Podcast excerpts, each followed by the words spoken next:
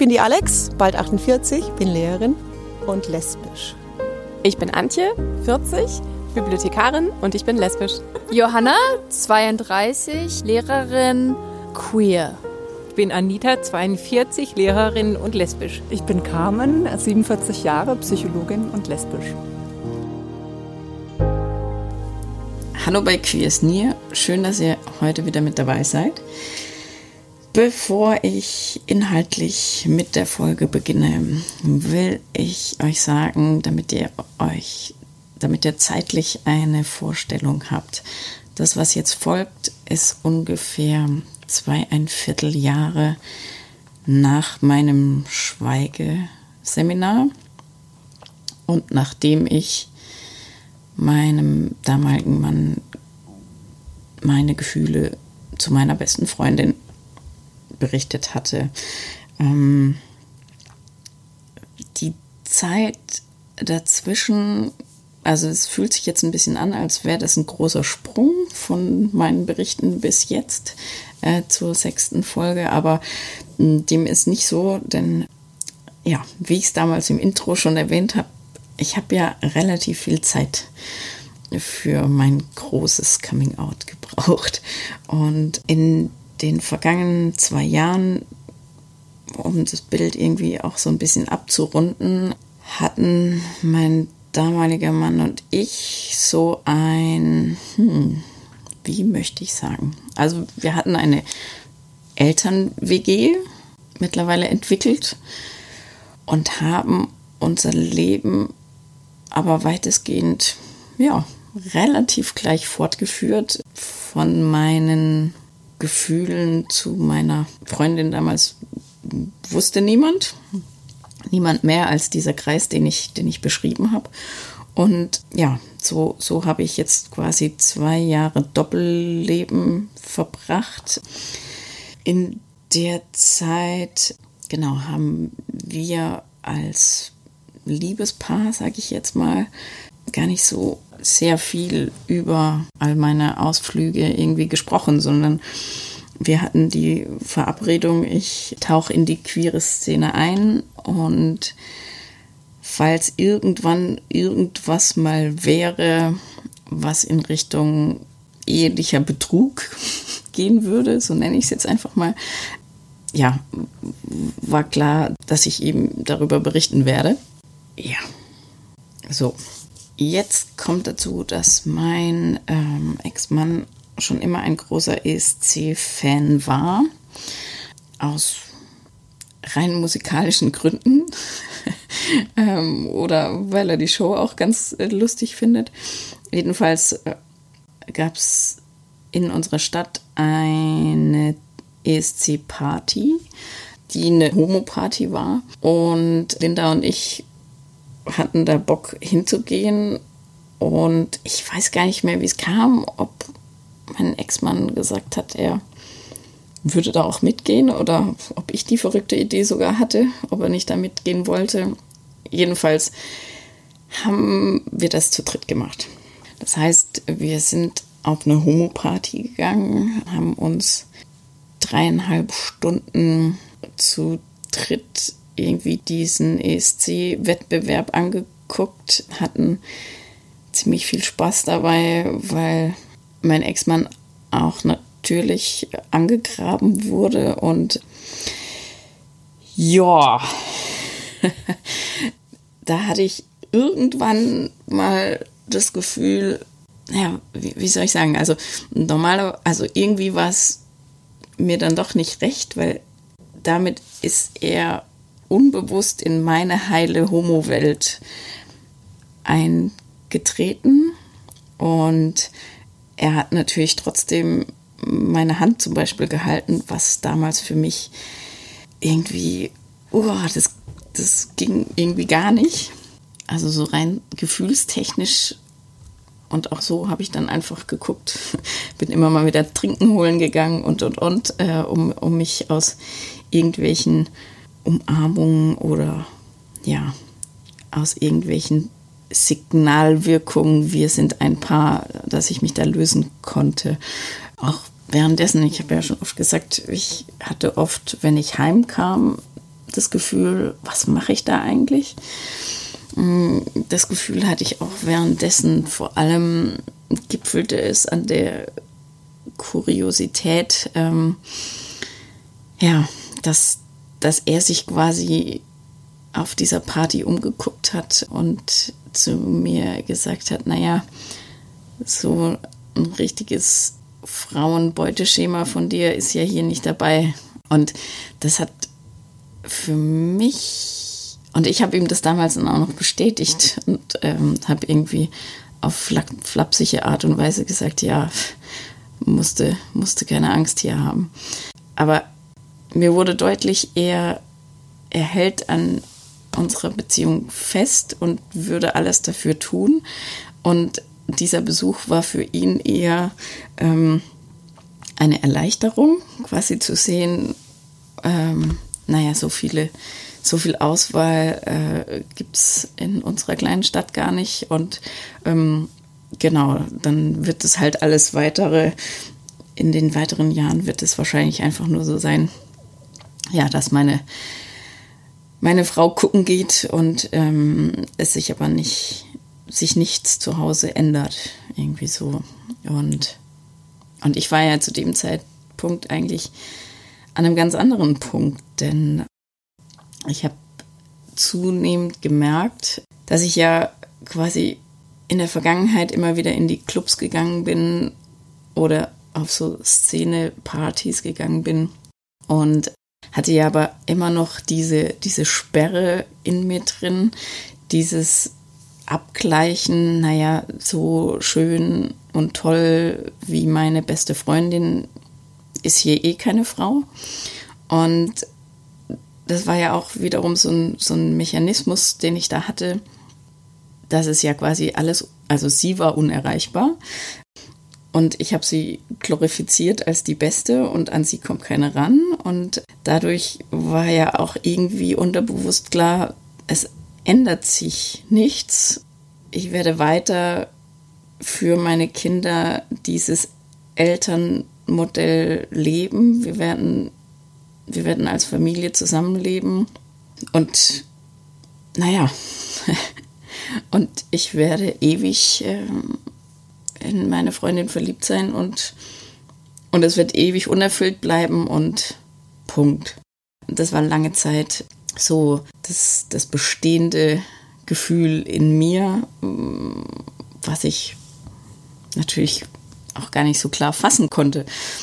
Aber ja, da haben, da haben mir auch Linda und Chris relativ gut äh, dabei geholfen, irgendwie für mich klar zu bekommen, also wenn, wenn ich wirklich in irgendeiner Form ein Homo-Leben führen möchte, ja, dann sollte ich mich wirklich mal langsam verabschieden von diesem Verliebtheitsgefühl meiner besten Freundin gegenüber. Das äh, Schwierige an der Sache war, die beiden kannten ja auch meinen Ex-Mann und ähm, waren auch so eher, na, wie will ich sagen, sie waren sehr pädagogisch drauf. Also ich, ich musste mir all diese Gedanken quasi selbst erarbeiten. Ähm, und sie waren einfach nur immer der, die, die rettenden zwei, ähm, bei denen ich mich Tag und Nacht melden konnte, wenn ich wieder das Gefühl hatte, ich komme von der Freundin nie los. Und irgendwann hatte ich das aber vielleicht innerlich noch nicht, nee, andersrum, ich hatte es innerlich vielleicht schon gecheckt, nur der Kopf wollte noch nicht so richtig mitspielen. Und ja, dann gab es eine erneute queere Party. Und bisher war ich ja eher so drauf, dass ich äh, getanzt und, sag ich mal, geflirtet habe, aber nie irgendjemand angesprochen habe. Und dann kam eine Partynacht, da haben, waren Linda und ich zusammen und wir waren eigentlich schon fast am Gehen. dann tauchten da zwei Mädels auf, die, ja, bei denen man gemerkt hat, dass die ständig irgendwie in unsere Richtung tanzen oder sich irgendwie um uns rumbegeben und ich bin da mal geflüchtet. Ich bin da mal auf Toilette gegangen und als ich zurückkam, war Linda voll im Gespräch mit den beiden und daraus hat sich dann noch einen ganz witzigen Abend ergeben. Es stellte sich heraus, dass sie nur zu Besuch in unserer Stadt waren und dass sie gar nicht in Deutschland lebten. Und ähm, aber ich hatte das erste Mal quasi so diese Blockade hinter mir gelassen, dass ich ja nur Zaungast bin und über nett lächeln und mit den Augen zwinkern ähm, darüber hinaus geht nichts. Also war das nächste kleine Schrittchen, dass es schon einen etwas flirtigeren Charakter hatte, dieses Gespräch. Aber ich war dann doch noch nicht so weit, als dass ich Mut gehabt hätte, irgendwie zu signalisieren, dass man in Kontakt bleiben möchte, sondern ja, wir haben uns verabschiedet, uns quasi ein, ein schönes Leben gewünscht. Und das war's. Und da hatte ich das erste Mal dann so die Woche drauf das Gefühl, okay, ich habe den Vornamen, ich weiß, was sie von Beruf ist, ich weiß, wo, wo sie lebt. Ich muss mal, ich muss mal Google fragen. Ich, ich möchte irgendwie doch Kontakt zu dieser Frau haben. Ähm, was sich aber als ziemlich schwierig herausgestellt hat. Und ja, es blieb erfolglos. Aber es war so der nächste Schritt vollzogen. Also zum einen der Schritt weg von diesem, ich hänge für immer und ewig an meiner besten Freundin mit meinen Gefühlen. Und zum anderen halt auch dieses, ja, aktive Aufmachen. Und gleichzeitig, ja, es ist ja manchmal so, dass Kinder wie so ein wie so einen siebten Sinn haben. Also gleichzeitig wurde es zu Hause tatsächlich, obwohl alles unausgesprochen war, immer schwieriger für mich. Also die Kinder haben am Tisch auf einmal aus heiterem Himmel irgendwie so Sätze rausgehauen wie Hauptsache ihr trennt euch nie und wir wollen, dass ihr für immer zusammen bleibt. Und boah, ich saß in diesen Momenten neben meinen Kindern und versteinerte innerlich. Also es hat mir alles zusammengezogen und wahrscheinlich ist mir auch jegliche Farbe aus dem Gesicht gewichen, weil es fast unerträglich war, diese freudigen, unbeschwerten Kinder da am Tisch sitzen zu haben selber gerade zu merken, ich mache mich Schritt für Schritt auf, aus dieser Ehe herauszutreten.